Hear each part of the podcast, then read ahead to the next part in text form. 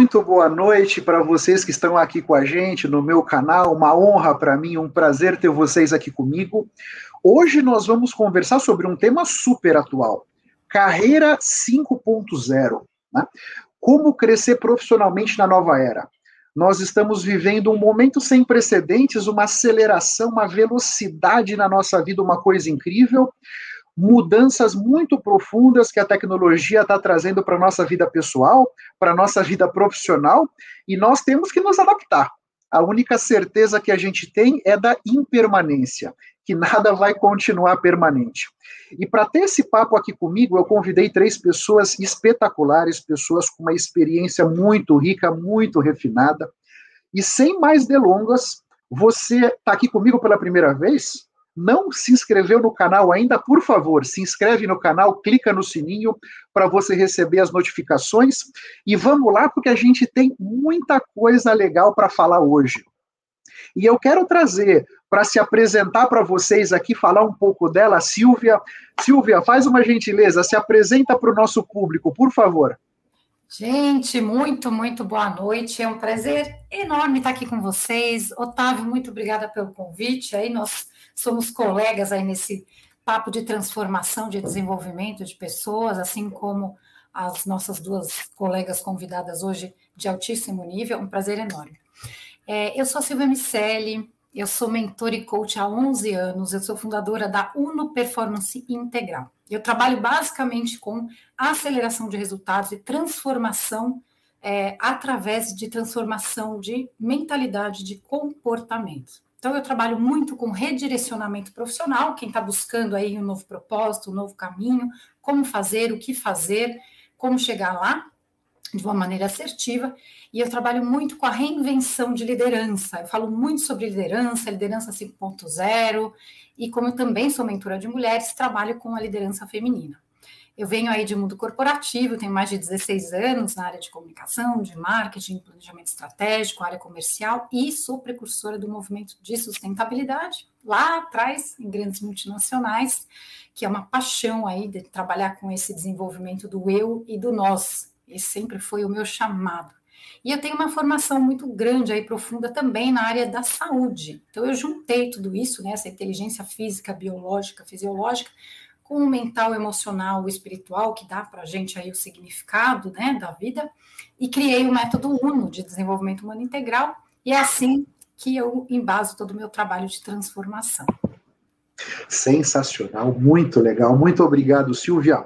Eu vou chamar agora a minha segunda convidada, Giovana, já esteve comigo conversando sobre felicidade corporativa, aceitou estar aqui comigo de novo. Por favor, Giovana, se apresenta aqui para nossa audiência.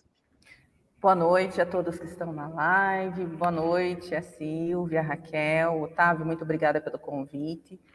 Meu nome é Giovana Souza, para quem me acompanha ali pelo LinkedIn, pelo Instagram, eu sou estrategista de carreira e felicidade corporativa, mais especificamente felicidade no trabalho. Então eu ajudo os meus clientes, sou também psicóloga, ajudo os meus clientes a criar estratégias para ter mais resultados na carreira e chegar mais rápido ao próximo nível. E estou muito grata por estar aqui hoje, né? Espero poder contribuir aqui na live, espero poder é, corresponder às expectativas, afinal de contas, nós estamos em um momento muito sensível em que todos estamos ansiosos aí para descobrir, né? Afinal de contas, o que, que é essa carreira 5.0? Nós tivemos muitas mudanças, mudanças no nível de aceleração aí nunca vistos antes, né? E fora tudo que já aconteceu aí, principalmente nos últimos dois anos. Então, espero poder contribuir com vocês, tá? Otávio, obrigada. Muito legal, muito legal. E agora eu chamo para se apresentar para vocês a minha terceira convidada, Raquel. Por favor, Raquel, se apresenta para a galera, fala um pouquinho de você. Oi, boa noite, gente. Otávio, super obrigada pelo convite. Silvia e Giovana, eu acho que a gente se aproximou aí por conta desse trabalho, por, por conta dessa live, e são pessoas extremamente, eh, não só competentes, mas assim, muito queridas. Estou gostando demais de estar aqui com vocês. Eu sou psicóloga também, como a Giovana, me formei na USP e depois eu fiz o meu mestrado lá em neurociências, então também sou neurocientista, né? trabalhei no mundo corporativo também, por mais de 20 anos como head de RH, e há oito anos eu tenho minha consultoria. A minha consultoria trabalha com hunting, né? Eu faço Red Hunter, e é, principalmente agora, depois dessa pandemia toda, eu senti a necessidade de trabalhar com a outra ponta, com as pessoas, por conta do desemprego muito alto. Então, eu trabalho com processos de mentoria e recolocação de pessoas no mercado de trabalho. Isso, para mim, tem sido muito, muito prazeroso. Então, eu faço essas duas pontas aí, e hoje a gente vai falar, então, o que, que é esse novo mercado de trabalho. Obrigada, Otávio. Perfeito, é isso aí. E a gente já vai começar, me parece que seria interessante contextualizar para quem está aqui com a gente o que é a carreira 5.0. Silvia, você pode começar com essa explicação para a gente começar a trocar essa ideia? O que é então essa tal da carreira 5.0? Claro, vamos lá. Primeiro, eu quero dar um contexto um pouquinho mais amplo, né? O que, que esses números aí? Então, vamos falar que a gente tem aí né, um processo de evolução da nossa revolução industrial, que começou lá atrás, século XVIII, e aí veio passando por uma série de transformações, de mudanças de paradigma né, tecnológicos de energia. Então, a gente começou lá atrás com energia a vapor, e aí a coisa veio vindo, né, petróleo, eletricidade, etc. E a gente chegou no 4.0, né, na indústria 4.0, a gente fala muito disso também, vocês já escutaram falar, que é a automação, né, que é quando a tecnologia começou a substituir a mão de obra humana. Então, lá atrás, no comecinho, a gente tem essa herança ainda cultural, né? Isso a gente não pode esquecer, onde as pessoas eram peças, eram como peças de uma máquina, de uma grande máquina, né? Onde começou a se escalar a produção. Ao longo aí desses anos todos, que a gente teve um monte de evolução, muitas coisas boas, né? Advindas daí, invenções, tecnologias e tal. Mas o que, que aconteceu? A gente começou também a ter uma mudança muito grande nesse lado humano, né? Onde as pessoas saíram dessa condição de coisa, de peça, para realmente o ser humano atuante ali, com seus desejos, com a sua consciência, com a sua vontade, com essa evolução. E ao longo desse caminho, onde a tecnologia vem cada vez mais substituindo é, o trabalho braçal, libera as pessoas, libera o nosso tempo para outros tipos de trabalho. Então, está havendo aí uma grande ressignificação. E aí a gente está vivendo esse momento de 5.0, onde a sociedade é esse 5.0, né? E a carreira 5.0 está nessa sociedade, está nesse contexto. Então a gente está falando de novos modelos de trabalho completamente diferentes do que a gente vinha seguindo até então. É, a gente está falando de novas formas de relação entre as pessoas, entre as partes interessadas e também mudanças profundas aí, uma revolução, na verdade, no nosso ambiente profissional. Então, é nesse contexto que se dá esse termo aí da, da carreira 5.0 e é onde a gente vai começar a desenvolver isso. E aí a gente está falando principalmente né, da forma com que a gente encara e lida com mudanças, com essa transformação tecnológica, qual é o nosso lugar nisso, onde a gente realmente agrega valor e como nós conduzimos a nossa própria carreira, aprendendo, reaprendendo, sendo protagonistas de, desse nosso caminho. Não é mais um caminho dado, não tem só mais uma ou duas opções, né? Que fica num dilema. Na verdade, a gente tem muitas opções. Então, esse é o contexto, isso é a carreira 5.0, onde a gente traz também, né, Otávio? Temas Perfeito. importantes, que é sustentabilidade, diversidade, todas essas mudanças que fazem parte do dia a dia dessa carreira. Muito legal. Com esse pano de fundo, Raquel, gostaria de complementar um pouco sobre a sua visão da carreira 5.0? É, eu estava aqui pensando, né? É, essas mudanças que seriam para ocorrer nos próximos 10 anos, na verdade, elas foram muito aceleradas por conta do Covid, né, da pandemia. E elas já estão acontecendo agora, certo? Todo mundo já está sentindo, né, essa mudança. E, e assim, o que fica mais, o que as pessoas mais sentem é tipo, eu vou perder meu trabalho, certo? Então, assim, aquele medo de perder o trabalho, e até o Fórum Mundial né, é, o Fórum Mundial Econômico, ele lançou as tendências agora, pós-Covid, e ele fala algumas coisas que podem parecer assustadoras. Eu falo porque podem parecer, tipo, até 2025, metade dos trabalhos que fazemos serão substituídos por máquinas.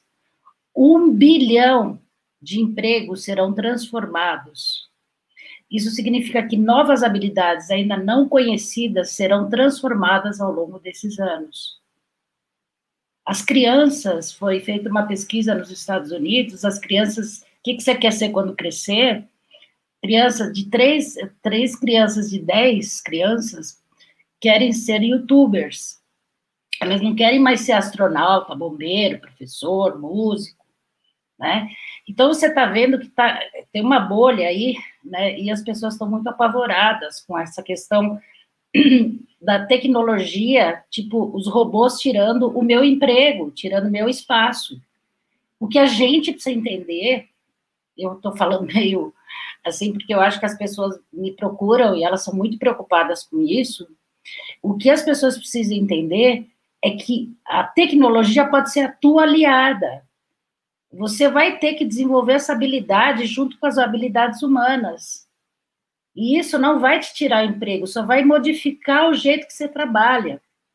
Mas isso é uma discussão um pouco, né?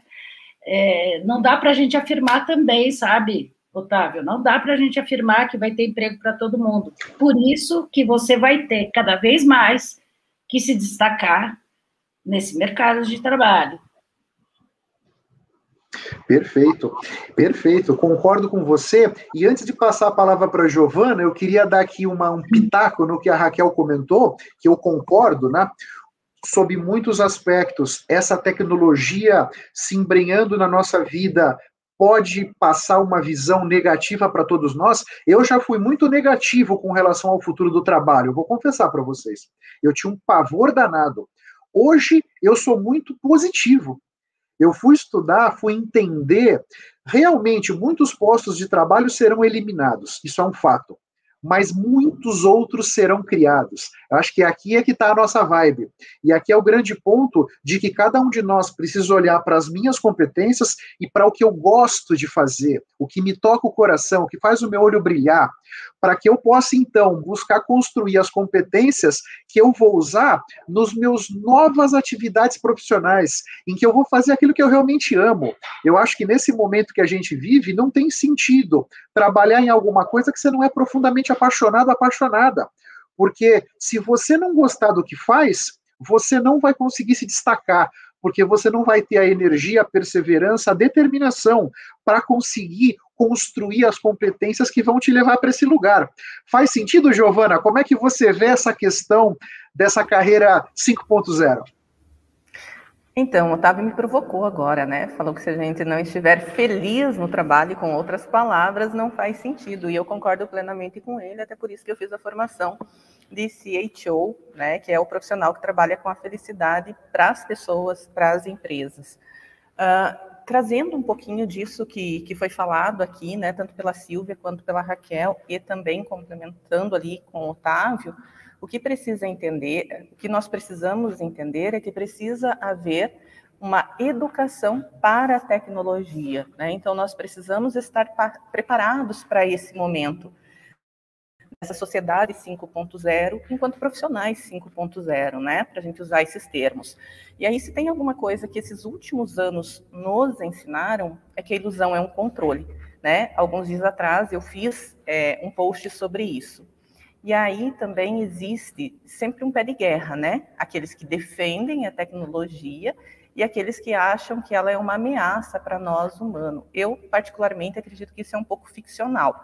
Mas se nós pegarmos aí, né, e hoje nós comentamos sobre isso, o Jorge está aqui, já vi ele ali, o Otávio também, com relação à inteligência artificial, que se ela não for usada de uma maneira correta, ela pode sim ser prejudicial.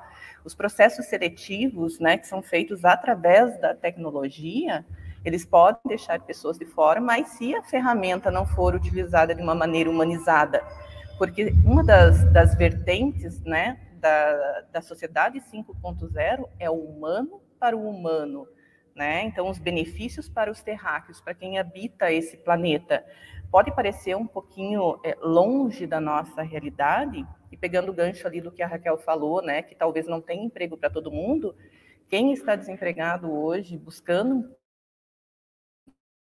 uma posição na para todo mundo, né? A Viviane Forrester, uma autora francesa, já falava isso lá na, no início dos anos 2000. Então, nós precisamos é, nos preparar para esse novo mercado. E mais uma, uma pitadinha, Otávio, se você me permite, né? Então, o que, que, o que, que é move? O que, que faz todo esse movimento? Humano para o humano. Então, aquela questão de Guaradão, é, aquele modelo de gestão pautado na Revolução Industrial, que é medir produtividade por tempo de trabalho. Então, né, muitas empresas, é, com a, a, a, volta, né, com a normalização, aí todo mundo vacinado agora com relação ao Covid, é, decidiram voltar para o modelo presencial. Precisa-se ter uma estratégia por trás disso. Agora, voltar para o modelo é, presencial só para saber se o colaborador está funcionando, isso não cabe mais né, nos dias de hoje. A gente precisa entender a entrega daquele colaborador e ele precisa ter segurança psicológica e precisa ter autonomia para fazer essa entrega. Então, o profissional 5.0 ele precisa estar tá muito mais é, voltado para essas habilidades do que só para as habilidades técnicas. Sem dúvida nenhuma. Concordo com você, Giovana, mais e mais. Ontem eu até estava fazendo uma palestra, estava falando com a Raquel agora fora do ar, né? Uma palestra para alunos de um curso de tecnologia lá em Minas Gerais. E eu estava conversando com eles sobre soft skills, sobre competências comportamentais, né? Veja que até na graduação essa percepção de que as competências comportamentais são super importantes já está permeando a toda a sociedade, que é uma coisa que me deixa muito feliz. Então, com esse pano de fundo que nós tivemos aqui sobre a carreira 5.0, o que ela é, algumas nuances sobre ela, eu queria dar mais um passo aqui com as minhas convidadas para a gente pensar como é que nós podemos desenvolver isso dentro de nós. Quais os caminhos, quais os, os mecanismos para desenvolver isso dentro de nós?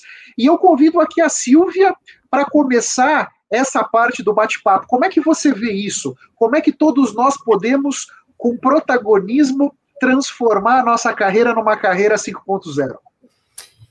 Beleza, vamos lá. Então, agora eu vou pedir até a, a atenção aí de vocês que estão assistindo, que tá, que estão realmente interessados em fazer essa transição. A gente falou uma palavra-chave: protagonismo para que a gente é, entre aí realmente é, numa, em condições de desenvolver a nossa carreira 5.0, que vai ser daqui para frente, em diferentes modelos de trabalho, diferentes possibilidades, combinação de modelos, carreiras múltiplas, N outras formas de conexão, né, de, de relação formal com as, com as empresas ou com as partes, a gente precisa desenvolver esse protagonismo, ou seja, a gente começa num processo completamente diferente daquele que a gente aprendeu lá desde a escola, né? Quem já está aí nos 30, 40 anos, principalmente para cima, teve esse mesmo aprendizado, onde a gente buscava algo lá fora e seguia aquela trilha.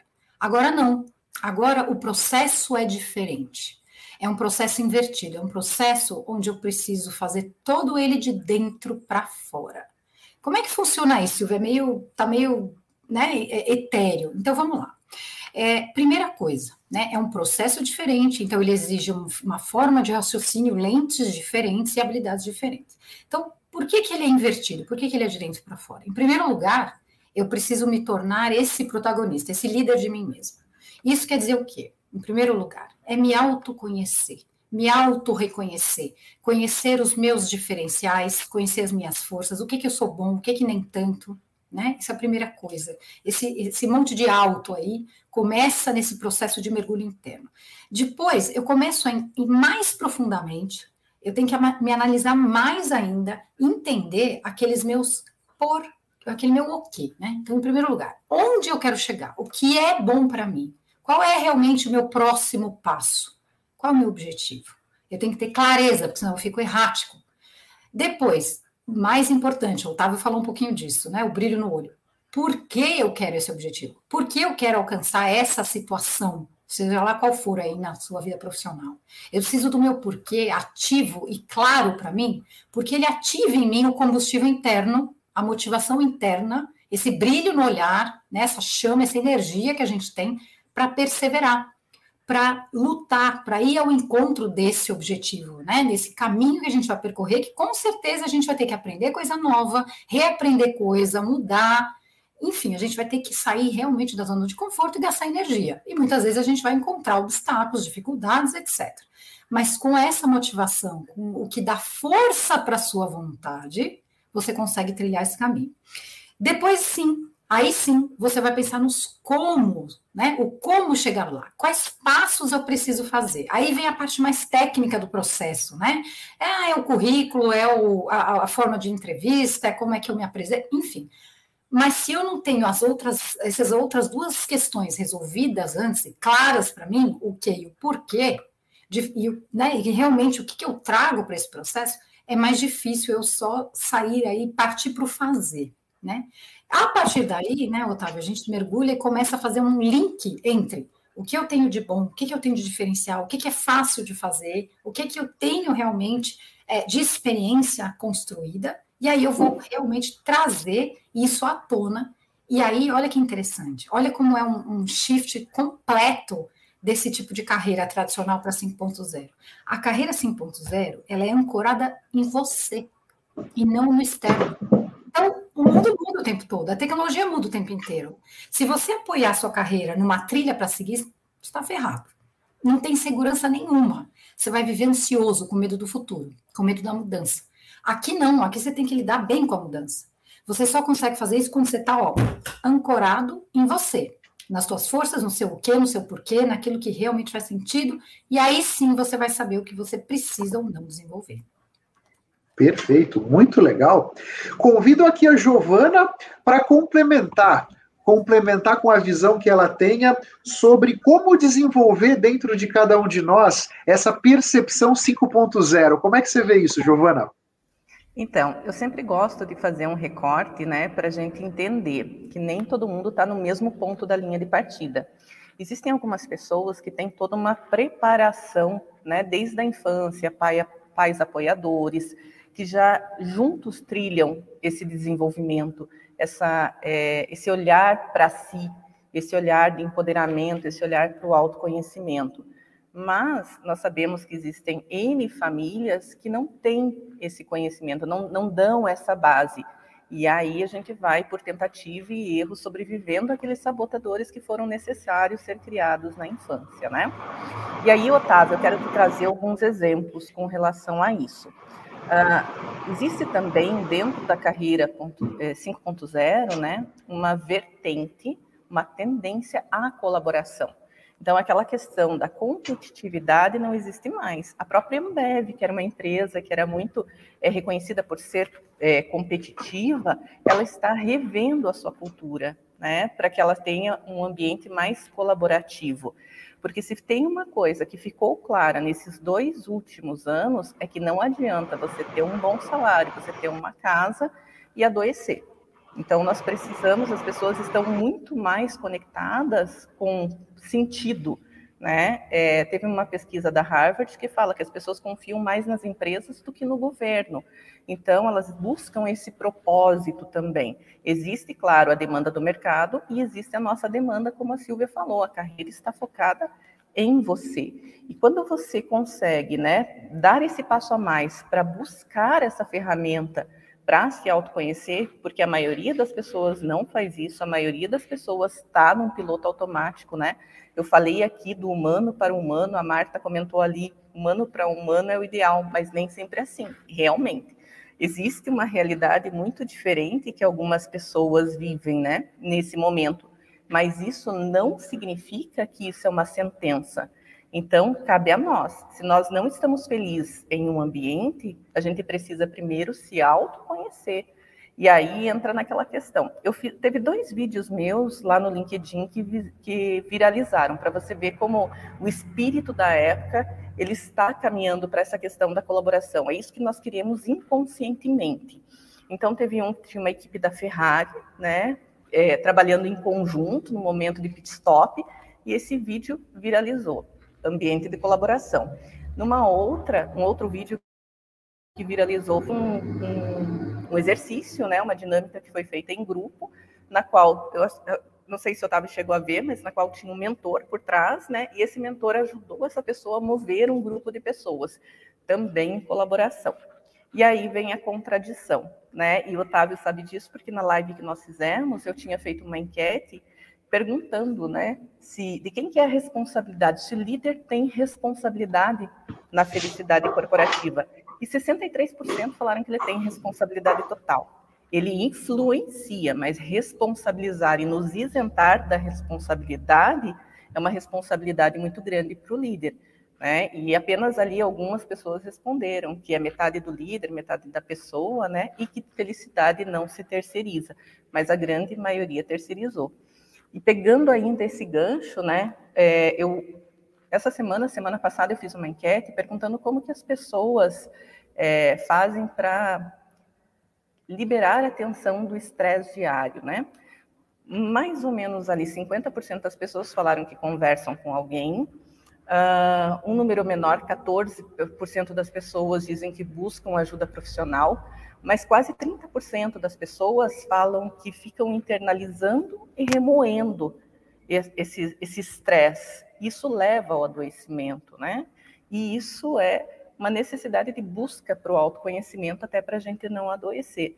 Então, complementando e fechando aí com o que a Silvia falou, o autoconhecimento ele não é importante só para a carreira 5.0. Ele e a carreira 5.0 fala do ser humano de forma sistêmica, né? E nós não somos só a carreira, nós somos também o nosso CPF, né? A nossa marca pessoal, que o LinkedIn sempre bate nessa tecla. Então, com relação a isso, a gente precisa buscar esse autoconhecimento para a vida. Perfeito, concordo com você. Concordo com você. E vamos escutar agora a Raquel. O que, que a Raquel pode contribuir, pode construir em cima do que a Silvia e a Giovana já disseram? Raquel, vamos lá. Né, eu estou ouvindo a Giovana aqui. Lembra que eu te falei que eu estou finalizando um guia de carreira? A gente estava aqui nos bastidores. Me lembro, me lembro, acabamos de falar disso. Vai ser, sei lá, semana que vem, sei lá.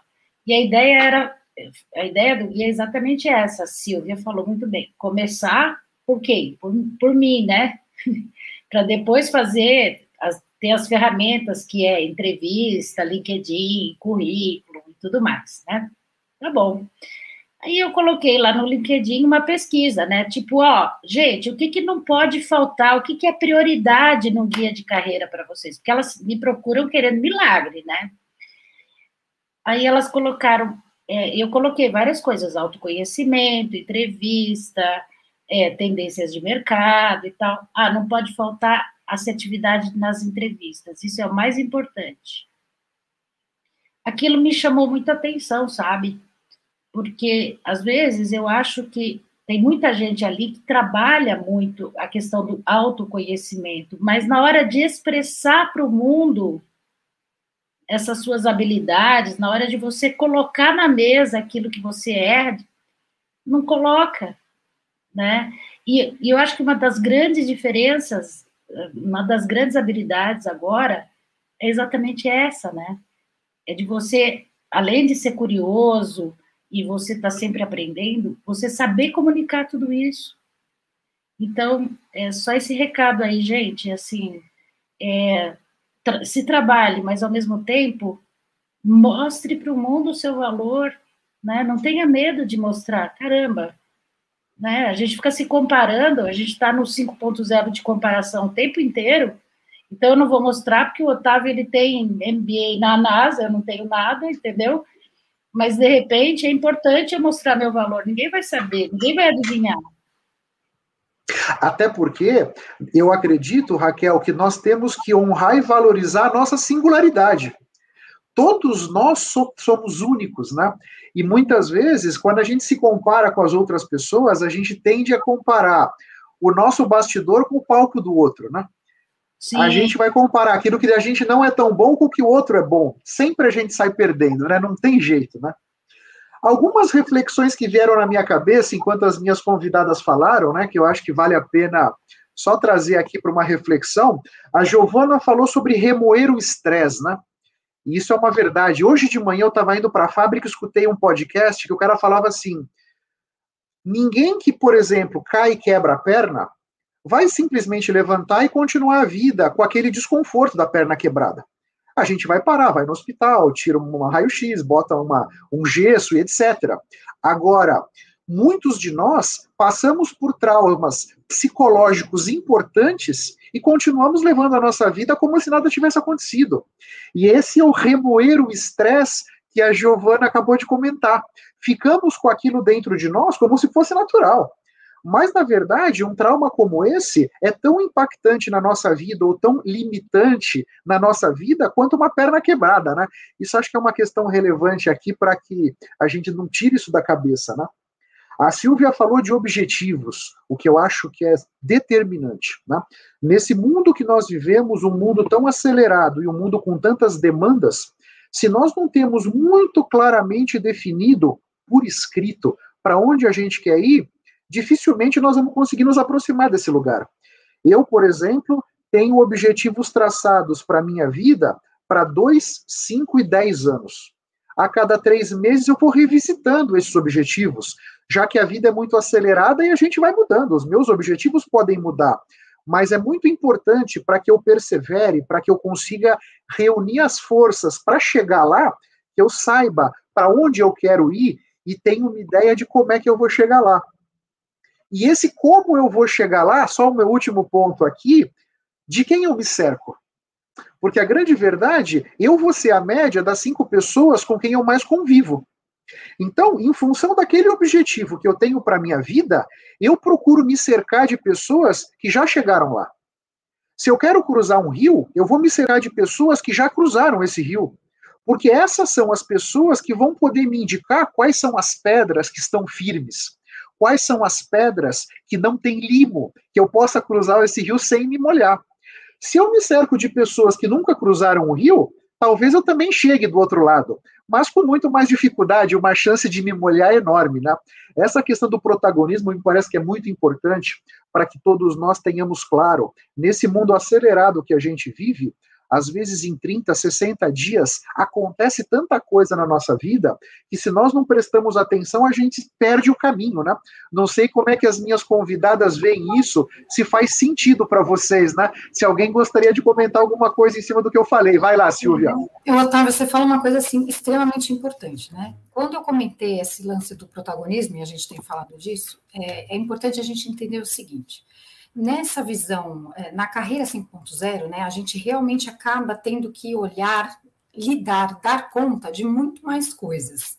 Né? Então, o que a gente percebeu até aqui? Do jeito que a gente vinha vivendo e trabalhando, a gente fazia uma coisa, né, aquela história do cobertor curto, né?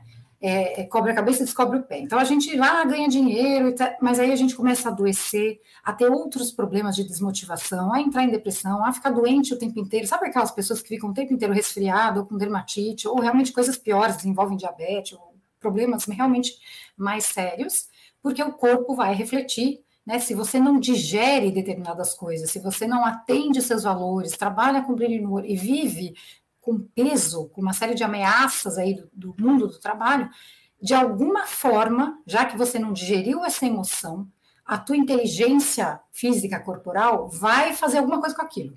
E normalmente o que acontece? Vai para o psicossomático, o corpo vai reagir. Essa energia, esse, esse, esse embrólio que você não digeriu, ele vai ser colocado em algum lugar. Então você tem gastrite, dor de cabeça, doença de pele, doença do estômago, enfim, alguma coisa aí nesse sentido físico e aí, o que, que é interessante, né? Quando chega na, na dimensão física, né, que, eu, que você falou um pouco, né, Otávio, as pessoas são obrigadas a parar, porque senão elas são paradas, né, de alguma forma. Você está doente em casa, você está mal, você, enfim. É, e por que isso, né? Porque o corpo é a nossa dimensão concreta, a gente vê, né? A gente sente ali, a gente vê o outro, né? Com aquela expressão ou com aquela é, mal-estar, você percebe isso né? Você mesmo mais ainda. Então você é obrigado a sair do piloto automático. A gente tem um motivo biológico pelo qual a gente passa por cima desses traumas aí, ou desses desconfortos que você comentou, né, Otávio? O nosso sistema ele é todo projetado para a gente sobreviver, não para a gente ser feliz e satisfeito e pleno. Então, a gente tem uma função, né? A nossa consciência aí sim tem a função de fazer a gente feliz e pleno o nosso sistema vai sempre levar a gente para a sobrevivência. Sobrevivência é gasto menor de energia. Então, o que, que ele faz? Energia, é, é, emoção gasta muita energia. Esse tipo de coisa, eu preciso viver, eu preciso dar conta. Né? Então, ele coloca lá embaixo do tapete esse trauma, essa emoção mal digerida, né? e aí você não aprende muito com aquilo, você não pode nem perder tempo e nem energia, e você continua a sua vida. Então, isso é um, é um jeito biológico da gente ser. A gente precisa saber, conhecer essa nossa dimensão também biológica, num olhar mais sistêmico, para a gente saber como a gente funciona. E aí, num momento, de outras maneiras, usando outras técnicas que a gente consegue fazer mais facilmente, mais dirigido, a gente consegue acessar essas coisas que ficaram embaixo do tapete e resolver. Né? Então a gente tem sim o protagonismo, essa responsabilidade de conhecer a, nós, a nossa dimensão também psicofisiológica, né? Como é que funciona, para que a gente consiga dar conta, liberar aí, né? Tirar essa sujeira embaixo do tapete, liberar nosso espaço energético para nossa saúde, nosso bem-estar, para a gente, para caber coisa, né? Na mente, ter mais conhecimento, aprender, reaprender, enfim, tudo que vem. Então, isso também é um protagonismo, é um dever nosso, né? Então, é sim uma carreira 5.0 com um ser humano que tem um olhar mais integral. Perfeito, perfeito. Giovana, Raquel, algum outro comentário, alguma outra observação sobre o que a Silvia falou, sobre o que eu falei? Não? Então vamos Sim. lá, temos aqui uma pergunta que eu acho que pode ser interessante, vem lá do Leandro de Rio Claro, e ele está perguntando para a Giovana, é, bem-vindo, meu caro, como compatibilizar a cooperação com a necessidade de posicionamento e diferenciação? Como é que você enxerga esse ponto, Giovana? Então, né, do meu ponto de vista e do ponto de vista do que eu tenho lido aí sobre a sociedade ponto zero, a própria colaboração é uma diferenciação, porque a colaboração não é você fazer pelo outro, né? É você, isso seria, é, enfim, o, que o, o Leandro perguntou, né, com relação a isso, é a colaboração. Então, como compatibilizar a cooperação com a necessidade de posicionamento e diferenciação? Então, a própria colaboração é diferenciação. Né? Então, nesse sentido, o colaborar, o, o você mover a, a, a, sua energia, né, ali para vocês terem o um resultado com a empresa, já mostra que você tem essa habilidade. E aí eu vou dar um exemplo assim, né? Eu já trabalhei há mais de 18 anos aí em várias corporações. E tem algumas questões que só muda CNPJ, né? Costumo brincar assim, porque o cerne da questão é o mesmo. Quando eu vou resolver algum conflito, né, intermediar algum conflito entre uma área e outra, o que, que a gente percebe? Que as pessoas estão competindo, né, estão brigando, né, pelo mesmo motivo, o resultado da empresa. E quando nós é, ressignificamos esse processo e mostramos que a colaborar com, com uma estratégia de colaboração, eles vão conseguir chegar a esse mesmo resultado mais rápido, mas sem o estresse né, do, do conflito, e não que o conflito não seja necessário, mas eu digo desse conflito improdutivo, as pessoas acabam é, percebendo quanto a colaboração pode ser um diferencial competitivo. Perfeito.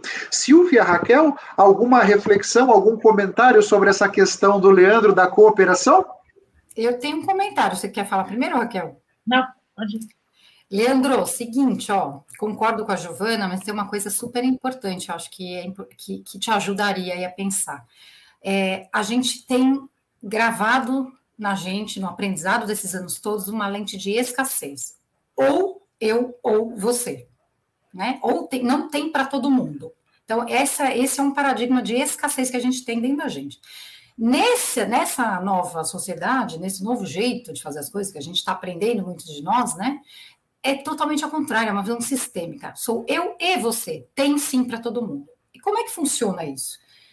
O seu diferencial, o seu posicionamento, você vai descobrir a partir do momento que você tem um mergulho mais consciente em você mesmo. Você realmente saca aí quais são aquelas habilidades, aquela experiência, a combinação de conhecimentos e experiências que você tem. Todos nós somos únicos. Você pode ter feito, por exemplo, faculdade de engenharia, ter 500 mil engenheiros por aí que trabalharam em fábricas, mas do jeito que você fez as coisas, as experiências que você teve, as coisas que você aprendeu, as conexões que você fez com que você aprendeu, como você fez isso ao longo da sua trajetória, não tem igual. Você precisa ter um olhar novo sobre toda a sua trajetória, sobre você mesmo. Aí, o que, que acontece? Você vai começar a se apropriar se sentir essa pessoa. À medida que a gente vai fazendo isso, é muito legal, Leandro. A gente vai ganhando estofo, vai ganhando autoconfiança naturalmente. E aí a gente perde a necessidade de competir, porque a gente sabe que a gente tem o nosso lugar e o outro também.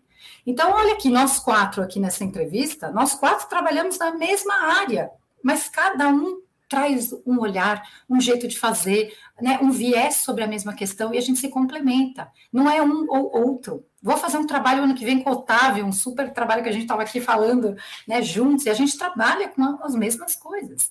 Então, olha para você diferente. Descobre qual é o mix de coisas que faz o Leandro ser o Leandro. Isso é necessário. Se não é na empresa que você está, é na outra. Se não é nesse formato, é em outro. E traz pessoas juntos, soma forças. Eu tenho certeza que você vai começar a sentir esse posicionamento, esse diferencial, e numa entrevista, é, num papo com um amigo, num networking de negócio, você vai expor isso com naturalidade, com segurança. Você vai se vender sem querer, bem. Sem dúvida. Raquel, algum comentário, alguma percepção sua sobre essa questão de cooperar que foi trazida pelo Leandro? Não, eu acho que elas falaram super. Perfeito. Eu, da minha parte, Leandro, poderia só complementar o seguinte: eu acho que o século XXI é o século da cooperação. Então, eh, dois, um mais um sempre dá mais que dois quando essas duas pessoas estão ali de coração aberto, estão ali interessados e interessadas em gerar valor. Né? Sempre duas perspectivas vão ser melhores do que uma só. Assim é como eu vejo, meu caro. Aqui tem um outro ponto do César que eu acho interessante. Competitividade ainda cabe nas corporações em tempos de pandemia? Quem de vocês gostaria de bater um papo e conversar aqui sobre esse ponto do César? Raquel, Giovana. Tá quietinha aí, vou deixar ela falar primeiro, depois eu complemento. Joguei para ti, Raquel. Não, é, se ainda cabe, é, na verdade a gente está falando desse modelo que hoje a gente tem, que é o modelo colaborativo, né? Mas a competitividade é uma questão natural até do ser humano. A gente compete por natureza, né? Então, os modelos hoje de algumas empresas já fazem com que é, você não tenha essa competição acirrada. Tipo, a gente tem uma meta que é uma meta da área, é uma meta única, se eu atingir, todo mundo atinge. Então, coisas assim para que você não tenha uma carreira exponencial sozinho. Mas que existe esse comportamento, sim, ainda existe bastante. Eu não sei qual é a percepção de vocês. Né? Posso, posso complementar? Então, a Raquel ela foi é, cirúrgica no que ela falou, e eu ia trazer exatamente esse ponto, né? Então, existe uma questão que é o nosso perfil comportamental, e algumas pessoas são competitivas por natureza, e nós somos estimulados é, à competitividade desde a infância, né? Na escola, nas aulas de educação física, principalmente, nos jogos, né?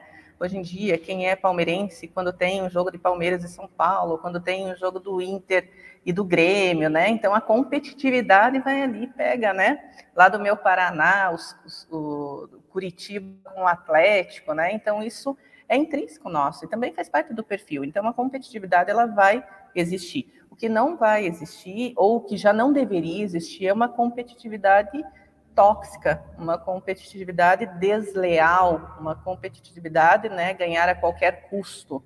Isso não, né, porque acaba é, desequilibrando as relações. Então, as relações, a competitividade, ela precisa ser numa relação de ganha-ganha. Aí sim, ela é válida nas organizações se a gente passar desse ponto, né, ressignificando esse ponto.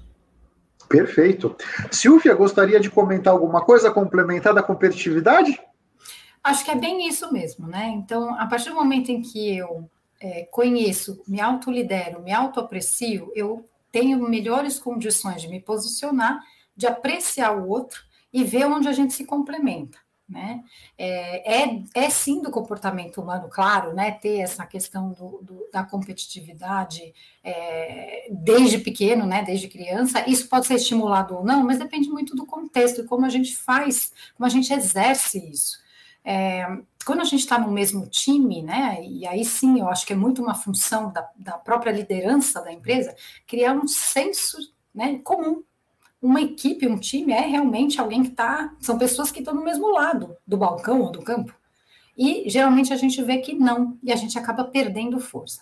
Então, essa coisa realmente de criar é, é, metas comuns é sim um caminho, né? E a gente, e ao mesmo tempo, se trabalhando individualmente para entender onde é o nosso espaço e onde a gente colabora, onde a gente contribui. Perfeito, perfeito, muito bom. Eu quero agora direcionar a nossa conversa numa outra direção, numa direção que é muito moderna, muito rica e muito atual. Que, e aproveitar da experiência das minhas convidadas aqui, que é o seguinte: nós vivemos um mundo hoje em que existe uma convivência nas empresas de pessoas de gerações muito diferentes. E isso traz uma série de atritos e uma série de possibilidades, né? Giovana, como é que você vê essa questão? Como é que você vê que esses líderes podem azeitar essas relações entre essa força de trabalho tão diversa? Como é que você vê isso?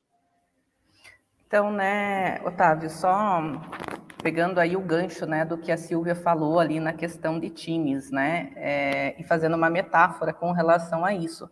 Acredito que o líder dentro da empresa, ele tem esse papel de treinador mesmo, né, e aí nós temos N perfis de treinadores, né, nós temos o Bernardinho, por exemplo, que é o técnico do, do, do vôlei, que tem um estilo, existem outros treinadores que só observam, são mais analíticos. Então, respeitando a característica de cada líder, o que eu percebo, né, é que eles é, precisam é, buscar esse conhecimento, porque eu conheço muitos líderes que eles aprendem fazendo, né? É no dia a dia. E aí o preparo, né, o estudar sobre a liderança, o buscar até uma terapia, porque o líder ele precisa se cuidar para poder cuidar dos outros também, é deixado de lado. E aí eles focam muito na parte processual, de números, é, de máquinas, e o humano ele fica negligenciado. Então, uma cultura de feedback, uma cultura né, de, de desenvolvimento, uma cultura de feed forward, né? Então, você também fazer um plano de ação não é só dar o feedback, mas é construir juntos, é acompanhar as metas, né? Dentro dessa, dessa estimativa, né? Dentro desse público. E parece, porque a gente fala, parece que feedback é uma tecla batida, né? Mas se nós fizermos aí uma enquete com os líderes dentro do LinkedIn, e já fiquei com a, com a com a pulguinha aqui, a formiguinha atrás da orelha, me cantando, talvez saia essa enquete, perguntar, né? Hoje você tem tempo de fazer gestão de pessoas com a tua equipe? Você tem tempo de fazer um feedback com qualidade para a tua equipe? Vamos deixar um ponto de interrogação aí para qual que vai ser o resultado dessa enquete. Mas existe a teoria e existe a realidade. Mas, de novo, não é porque não existe essa realidade agora que ela não é possível mas isso só será possível se esse líder sair da área de produção e buscar esse autoconhecimento. Só existe se a empresa investir nesse conhecimento para o líder, porque senão fica muito difícil desse cara dar conta, né? Nós já falamos lá na live anterior o exemplo da pandemia, na qual todo mundo estava perdido e o líder teve que dar conta de dar suporte para os colaboradores, teve que dar conta de dar satisfação para o seu gestor e ainda teve que lidar com as suas próprias incertezas. Né? Então, essa seria a minha contribuição aí. Realmente os desafios são muitos. Como é que você vê, Raquel? Como é que você vê os caminhos para que a gente consiga azeitar essas relações no trabalho, uma força de trabalho cada vez mais diversa? Então, Otávio, a gente estava falando também disso nos bastidores, né? Que você lida com essa geração aí, e que você tem o maior prazer de lidar, que agora já é o Z, né? Não é nem milênios nós. Exatamente. E essa mistura é perfeita, né? Porque, assim, a gente que tem... Que eu sou, sei lá, geração... O que que eu sou? X? O que que eu sou? Eu nem sei mais. Mas eu sou uma geração X, alguma coisa assim. A gente tem as experiências. E eles tem essa garra, esse potencial, enfim, essa, essa característica de mudança.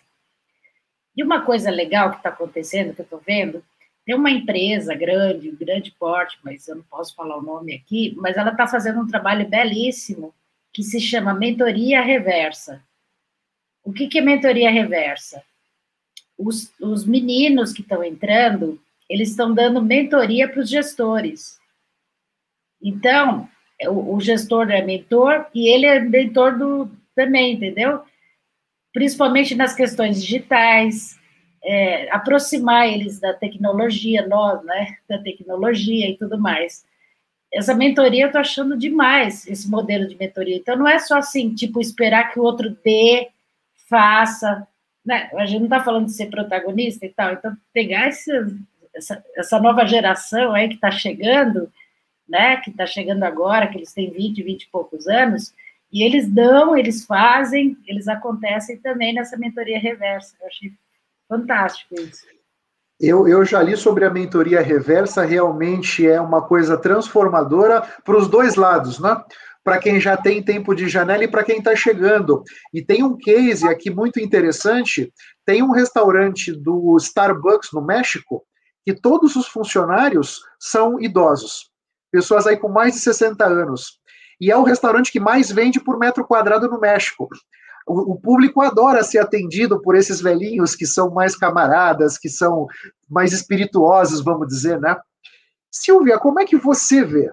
Qual é a sua visão com relação aos desafios de ter essas pessoas mais diversas aí na força de trabalho? É, quando a gente fala em, em, diferença, né, a gente pode pensar também em desconhecido, em, em julgamento, né, em conflito, mas a, a, gente também pode pensar nessa somatória, né, é, quanto mais visões diferentes a gente tem, mais características complementares a gente tem, e se a gente conseguir realmente enxergar isso no outro, né, cortar um pouco aquele pré-julgamento, talvez, que a gente carregue, mas a gente passar a conviver um pouco mais, ouvir mais, né? perceber mais a atuação do outro, o valor que o outro agrega e como a gente consegue se complementar, é, é algo riquíssimo. Né? Eu, eu tenho trabalhado bastante, Otávio, com pessoas é, jovens aí, líderes, CEOs, enfim, de, de CTOs, de startups, e realmente é, eles já têm, sim, né, uma, um mindset diferente, né, uma cabeça preparada para determinadas coisas, mas falta muitas outras coisas. Né? Então, por exemplo, você pega pessoas muito, muito focadas em tecnologia, pessoas que já passaram com 18, 19 anos uma vivência no Vale do Silício, eles trazem um monte de coisas maravilhosas mas eles também têm algumas questões, por exemplo, com desenvolver pessoas, com soft skills, com lidar, por exemplo, com o board, né, com os investidores, que são pessoas de outras gerações. Então, a gente consegue colocar no mesmo fórum cada vez mais, né, e, e mostrando um pouco o que está por trás daquele comportamento de cada geração, qual é a intenção, quais valores, e a gente vai ver que são coisas muito parecidas com os nossos. Né? O que muda é a manifestação, o jeito que a gente é, lida com aquilo, o jeito que as gerações procuram suprir essas grandes necessidades e, e os objetivos e tudo mais. Mas a gente consegue sim é, é, fazer o convívio, né? A gente aprende na prática. A gente aprende fazendo. Sem dúvida. Então, se Verdade. você se colocar em situações assim, né? Eu estou mentorando jovens no programa lá do IVG, né? E não era uma coisa que eu tinha imaginado nesse momento da minha vida, pegar um pessoal é, que está aí na, na época vocacional, né? Saindo do, do colegial e tal. Então, a gente se colocar em situações assim é o que vai nos permitir é, realmente descobrir como fazer. Não tem uma fórmula mágica, né? Tem você se colocar na situação, se abrir para isso e aí trazer a, o melhor de cada um, né? Eu concordo, eu concordo que essa questão da diversidade é muito atual e muito importante. Eu vejo a diversidade como uma grande fonte de vantagem competitiva.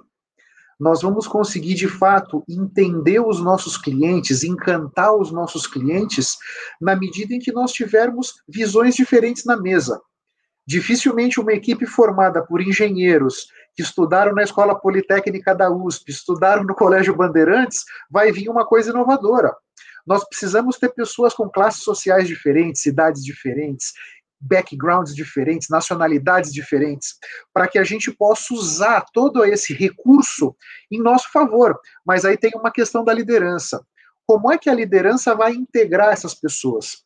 Como é que a liderança vai conseguir oferecer a liberdade e a confiança para que todos possam se expressar? Só dessa maneira que essa mistura vai conseguir ser rica o suficiente para trazer vantagem competitiva. Assim é um pouco como eu vejo, né? Querem comentar mais alguma coisa ou avançamos para o nosso. Opa, vai lá, vai lá, Giovana.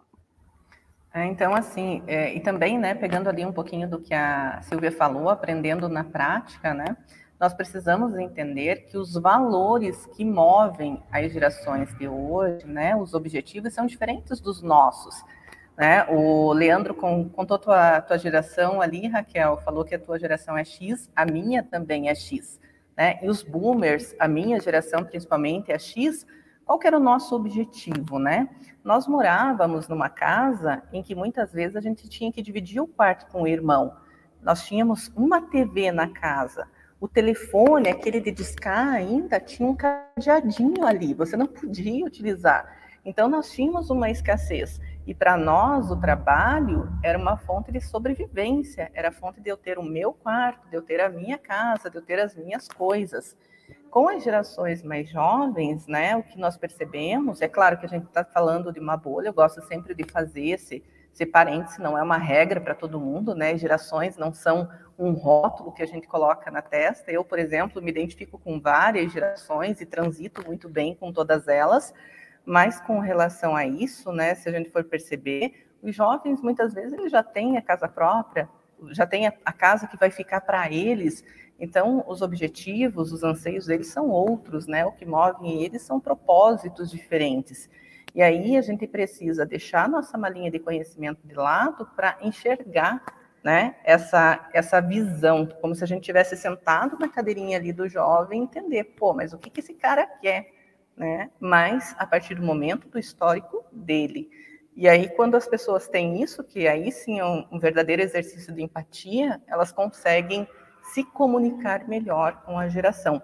Porque se tem uma coisa que todas as gerações é, precisam, desde o aprendiz que começa com 14 até o sênior, né, que está lá com 70 anos e está firme e forte nas organizações hoje, é respeito, né? É respeito e empatia. Da mesma forma, o jovem também entender como é que foi a, essa vida né, do boomer, como é que foram os valores que fizeram essa geração. Aí sim, acredito que a gente consiga ter uma comunicação mais assertiva aí. Muito legal.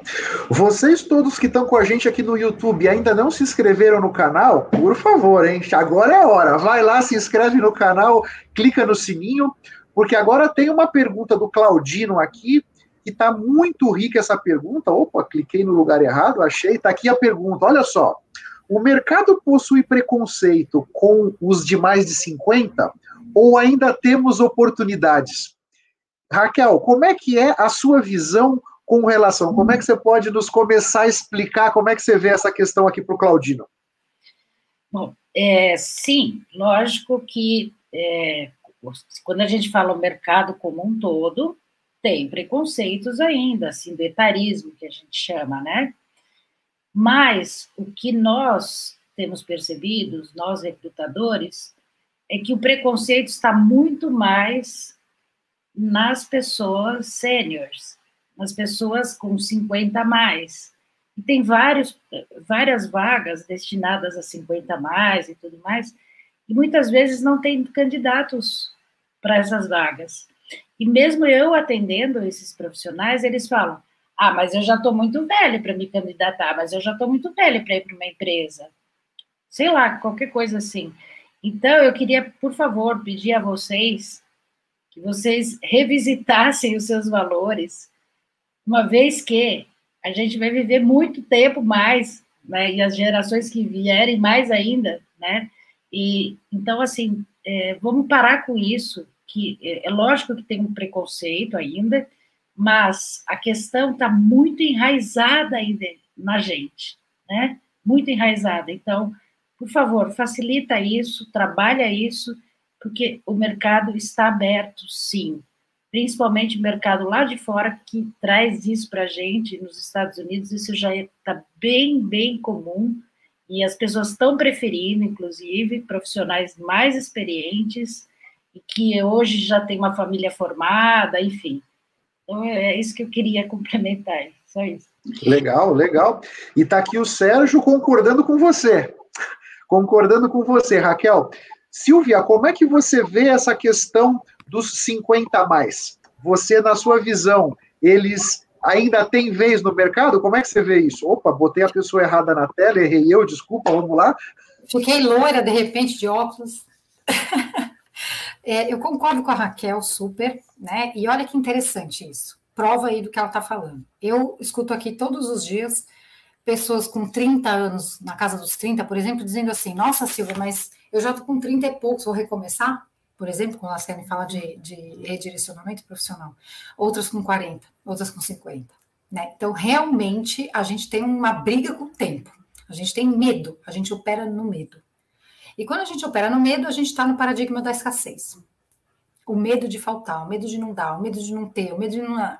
Só que quando a gente está nesse modo do medo, né, a gente está colocando a, a salvação né, a nossa segurança lá fora. Como é que a gente inverte essa história? E aí não importa se você tem, se você tem 30, 35, 40, 50. Começa em você. Obviamente, tem questões do mercado e tem cabeças diferentes do mercado. Não é unânime nada. Né? Você vai encontrar empresas abertas, você vai encontrar empresas que não são. E aí você vai escolher as que combinam com você. Mas para você ter essa segurança e esse protagonismo, é, tem que haver essa inversão. Né? Então, eu preciso olhar para mim com esse outro olhar e falar: será que isso é meu? Aonde que eu realmente agrego que é diferente? Será que eu estou preso no modelo? Se eu estiver olhando o futuro com a lente do passado, eu estou ferrado, de novo, vou repetir. Porque eu só vou ver que eu tenho utilidade naquele formato do passado, até então. Só que se o modelo de trabalho mudou, como é que faz? Então, eu preciso abrir, sair da escassez e falar: nossa, tem um monte de outros modelos. Eu posso trabalhar para quatro, cinco, seis empresas. Eu posso ter o meu plano B junto com o plano A. Sei lá. Tem várias outras maneiras, né? O Otávio tem umas quatro, cinco, seis profissões diferentes, atividades ao mesmo tempo. Eu vim de quatro, cinco, seis, oito pontos na carreira. Não tenho uma carreira reta né? Eu poderia, de repente, chegar para Raquel e falar, Raquel, e agora como é que vão ver meu currículo? Eu fiz, eu fiz comunicação, depois eu fiz é, é, área da saúde, aí eu trabalhei com sustentabilidade. Nossa, olha que louca, né? Não, eu achei meu lugar e eu sei muito bem qual ele é, né? E onde eu agrego. Então, estou usando de exemplo que eu posso falar de mim, né? Mas cada um tem isso. Então, eu concordo plenamente com a Raquel. A gente não pode também ter a ilusão que todo mundo vai ser super receptivo, porque não vai. Então, eu vou procurar onde é a minha turma. Eu vou achar, se eu quiser. Ou então eu vou fazer a minha turma. Fazer a minha turma, é isso mesmo, boa, boa. E você, Giovana, como é que você vê essa questão dos 50 a mais? Já que esse é um dilema, hein? Eu vejo que. Eu tenho 49, né? Então eu já me enxergo daqui a pouquinho, serei uns 50 a mais em algum tempo. Como é que você vê, Giovana? Dizem que os 60 são os novos 40, né? Então a gente ainda está jovem, né, pessoal? Vamos pensar positivo aí. Mas com relação a isso, eu concordo com as meninas. Existe sim preconceito, mas nós temos possibilidade de ressignificar isso, de encontrar a nossa turma, como tão disse a Silvia. E aí eu vou deixar uma dica de ouro aqui para vocês. Anotem papel e caneta, por favor todos os mais 40 aí, que já eu tô com 45, falta 5 anos para os 50, tem muito profissional mais 60 dando show no LinkedIn. Então, profissional que está aqui, se tu não tem LinkedIn, puxadinha na orelha, né? Tu quer ser Uber ou tu quer ser Kodak, né? A Kodak foi ficou conhecida pela falta de inovação, né? Então, ela não ouviu as tendências de mercado, achou que ia ser maravilhoso daquele jeito, e não dá, sem atualização, como alguém disse aqui já, não, não dá para a gente ficar acompanhando o mercado. E aí, com relação ao LinkedIn, é onde, porque o que, que um profissional mais 50 tem que um profissional mais jovem não tem? É bagagem profissional, né? Os profissionais sênior, eles têm casca, eles já aprenderam já erraram, já reaprenderam, então eles têm muito conhecimento para compartilhar. E que local melhor que o LinkedIn para compartilhar? E a partir desse é, compartilhamento e do uso estratégico da ferramenta do LinkedIn, que é uma ferramenta maravilhosa, de você achar realmente, como a Silvia falou, a tua turma dentro da rede, vocês podem fazer projetos de forma colaborativa junto, você pode encontrar é, oportunidades de trabalho junto, você pode até é, partir para uma consultoria, por que não? Porque tu tem esse capital intelectual e ele é precioso mas não dá para a gente tratar ele como se ele fosse um tesouro, colocar dentro do baú, trancar e jogar fora a chave. Então, do que, que adianta todo esse conhecimento que tu tem se você não mostra? Então, já convido vocês, por favor, né, me sigam ali no LinkedIn. Se vocês não têm LinkedIn, criem o LinkedIn. Eu adoro ser primeira conexão das pessoas. Tem várias pessoas que me adicionam nesse nesse sentido e dicas é o que não falta ali, que eu estou compartilhando todos os dias. A Silvia, a Raquel também trabalham com essa área, o Otávio também traz muitas dicas. Então, vocês têm quatro é, profissionais aqui que estão compartilhando conhecimento sobre a rede o tempo todo. E, e gente, o conhecimento ele está disponível, ele está online, né? Mas como que você alimenta o teu algoritmo também? Então, isso também é importante pensar. Sem dúvida nenhuma, sem dúvida nenhuma.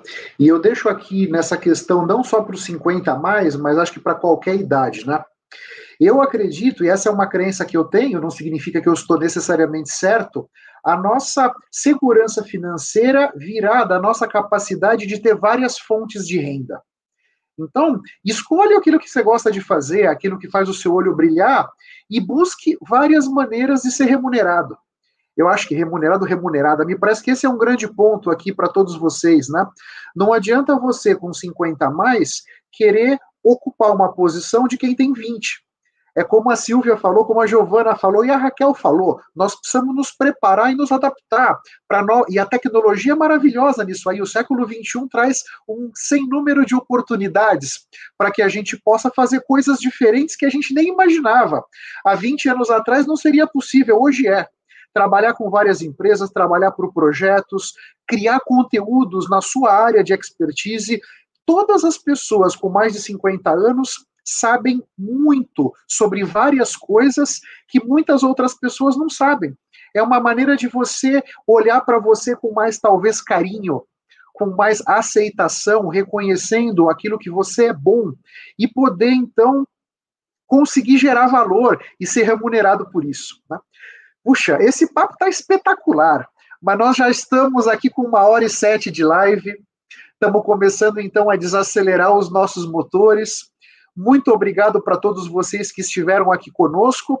E eu começo a convidar as minhas convidadas para as considerações finais.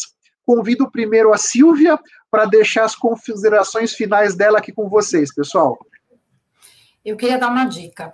Eu acho que vocês têm que sair daqui com alguma coisa, obviamente, prática, né, inseguro, com receio de dar aí, de seguir numa direção, né, a partir aí da carreira atual, de outra carreira, ou repensar o 30, 40, 50.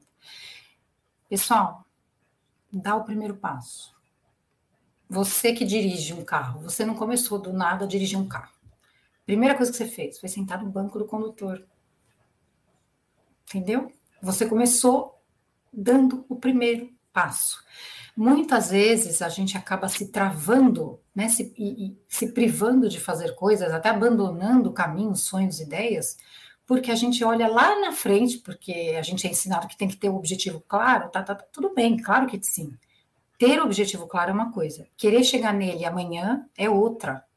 Então você quer pular o processo todo, né? Só que você tem que caminhar num processo que vai ter um tempo para você se tornar aquela pessoa, né? Aquele profissional que vai sustentar aquela ideia, aquele negócio, aquele cargo, seja lá o que for.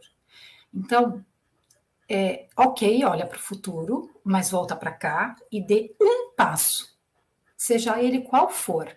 É, o passo que você pode dar hoje é entrar lá no nosso LinkedIn, como a Giovana falou. Você está convidado no meu LinkedIn também a bater um papo, convida as pessoas para conversar, chama pessoas que fizeram mudanças de vida, de carreira, bate um papo com elas, vai pesquisar alguma coisa, alguma coisa que você ouviu aqui, que você achou interessante, alguma área que você está curioso, dá um passo, faz uma lista de pessoas para falar, faz uma lista de coisas para ver, um passo. E aí você com certeza começa o quê? A sair do lugar, desemperrar. Conta com a gente. Muito legal, muito legal. Raquel, e quais são as suas considerações finais, por favor? Bom, é, com tanta coisa que a gente falou, eu acho que a gente hoje tem uma infinidade de escolhas, né? Que a gente, a Silvia até já tinha falado no começo sobre isso. E as pessoas elas é, não estão felizes porque elas têm uma infinidade de escolhas, elas estão perdidas, elas estão mais seguras, porque antes a gente tinha um caminho reto, né? Vou fazer direito, vou fazer medicina, vou enfim, vou trabalhar numa empresa, vou fazer um concurso público, e hoje tem uma infinidade. Então, assim, nessa linha realmente de dar também uma recomendação, uma orientação, enfim, é abra sua mente nesse momento. Questione, por que não? Não vá com aquelas frases que você tinha antes ou que as pessoas falaram para você sobre carreira a vida inteira e você teve que acreditar que agora não vai mais funcionar. Então, questione, por que não? Porque você pode ter outros modelos de carreira, não tem mais só CLT. Então, olha, e principalmente para nós velhinhos, né, que a gente está ali 50 a mais, por que não? Construa outros modelos. Obrigada, Otávio. Muito legal. Giovana, agora você, as suas considerações finais, por favor. Teve alguém ali, eu não vou lembrar quem foi agora, que desafiou a mostrar empresas que têm, estejam contratando 50 mais. Eu gosto de desafio. Me manda um oi no LinkedIn ou me segue ali no Instagram, arroba Fábrica de Aprendizes, tá? Que a gente vai te mostrar. Pelo menos uma empresa que eu sei que tem um programa, eu vou te mostrar. E pessoas, né? A exemplo do que as meninas falaram aí, para dar uma dica prática, né? Eu costumo falar, né, na, nas lives que eu faço, nas palestras que eu faço, que infelizmente para nós ainda falar de felicidade é tabu. Falar de carreira é tabu. Falar de dinheiro é tabu. E falar de saúde é tabu. Nós precisamos urgente ressignificar isso porque a gente só vai dar valor à felicidade quando a gente não está bem, né? E felicidade não é ficar abraçando árvore, isso é uma felicidade tóxica. Não é isso, não é esse o tema do meu trabalho. Felicidade é você dar valor àquilo que realmente tem valor. Vai ter momentos que você vai sofrer, vai ter momentos que você vai se decepcionar, mas que a tua dor sejam por coisas que realmente valem a pena. Porque a gente sofre tanto por coisas que não são importantes, né? Que daqui muitos anos você vai pensar, nem vai lembrar daquilo, era besteira, né? Mas a gente só vai perceber isso quando a gente realmente olhar para nós, para que a gente entenda o que, que nos faz feliz de verdade, né? O que, que me move, o que, que me motiva, o que, que é valor. E aí a gente quebra esse tabu da felicidade. A gente só vai falar de carreira quando a gente está numa situação desconfortável, ou quando eu não estou feliz com o meu trabalho, ou quando eu estou desempregado, e esquece que nós precisamos ter uma gestão estratégica da nossa carreira, principalmente quando você está empregado, é trabalhar a tua marca. Existe uma pessoa além do crachá. Trabalhar isso sempre de forma estratégica, eu costumo usar o termo recrutamento reverso, você sempre vai estar na crista, você sempre vai estar ali sabendo aonde, aonde que as coisas estão acontecendo, né? muito melhor do que quando você tem uma situação emergencial e às vezes as pessoas acabam aceitando qualquer coisa justamente pela questão da emergência. A gente só vai falar de saúde muitas vezes quando a gente tem algum problema de saúde. E se tem alguma uma coisa, né, que esse movimento 5.0 traz é o olhar sistêmico. Então nós precisamos estar é, bem em todas as áreas, né? A gente só vai falar de dinheiro quando a gente precisa fazer um replanejamento das nossas finanças. E não dá para falar de felicidade se, se, você não tem um prato de arroz e feijão para dar para a tua família. Então, ressignificar e pensar estrategicamente cada um desses conceitos hoje como disse a Silvia ali, né? Um primeiro passo, né? Seguir a gente no LinkedIn, seguir a gente no Instagram, porque ali tem muito conhecimento compactado. Costumo falar no Instagram, porque se você pegar e dar uma passada desde os primeiros posts no Instagram, você tem uma aula sobre LinkedIn, tu tem uma aula sobre diversos temas em todas as nossas redes, né, das pessoas que estão aqui hoje conversando com vocês. Mas é tão difícil fazer esse primeiro movimento, e aí também é importante você pensar, se você não consegue fazer esse primeiro movimento sozinho, se você está numa situação de vulnerabilidade muito grande, não consegue, busque uma ajuda profissional, busque uma psicoterapia, porque é importante você se colocar em primeiro lugar e se priorizar, né? Então, esse é o meu, a minha contribuição aí. Perfeito, perfeito. E eu já coloco aqui na tela, Sérgio, meu caro, dá para fazer uma live com esses temas para o público 40, 50 a mais? Da minha parte, dá. Se as minhas convidadas quiserem, já estamos aqui costurando a nossa próxima live, hein? Vai ser para você, Sérgio. O que eu gostaria de deixar aqui, pessoal, para vocês é o seguinte: eu gostaria que vocês venham comigo para o começo do século XX. Vamos lá para 1908. O primeiro automóvel saiu da linha de produção da Ford. Quando essas máquinas começaram a rodar pela América do Norte, todas as pessoas que trabalhavam no ecossistema de carroças, carruagens, e pessoas que projetavam carroças e construíam carroças e, e faziam manutenção de carroças e criavam cavalos, adestravam os cavalos, limpavam o cocô de cavalo na rua, todo esse povo ficou super apavorado com essa nova indústria que estava surgindo, aqueles motores a combustão que iriam ameaçar o emprego dessa galera. Eles tinham uma certa razão. Em mais ou menos 15 a 20 anos, os motores a combustão dizimaram todos os veículos de tração animal nas grandes cidades americanas. Mas essa nova indústria automobilística chegou, criando cinco vezes mais empregos. Então, trazendo o que a Silvia colocou uma ou duas vezes, a questão da abundância e escassez. Né? Eu era super escasso, eu tinha uma visão muito escassa da minha vida e das minhas potencialidades. E felizmente consegui, com um esforço e energia e consciência da minha parte, mudar isso aí. Esse é o convite que eu deixo para vocês. Nós vivemos num mundo do século XXI que é o mundo da abundância, tem sombra para todo mundo, tem água para todos nós.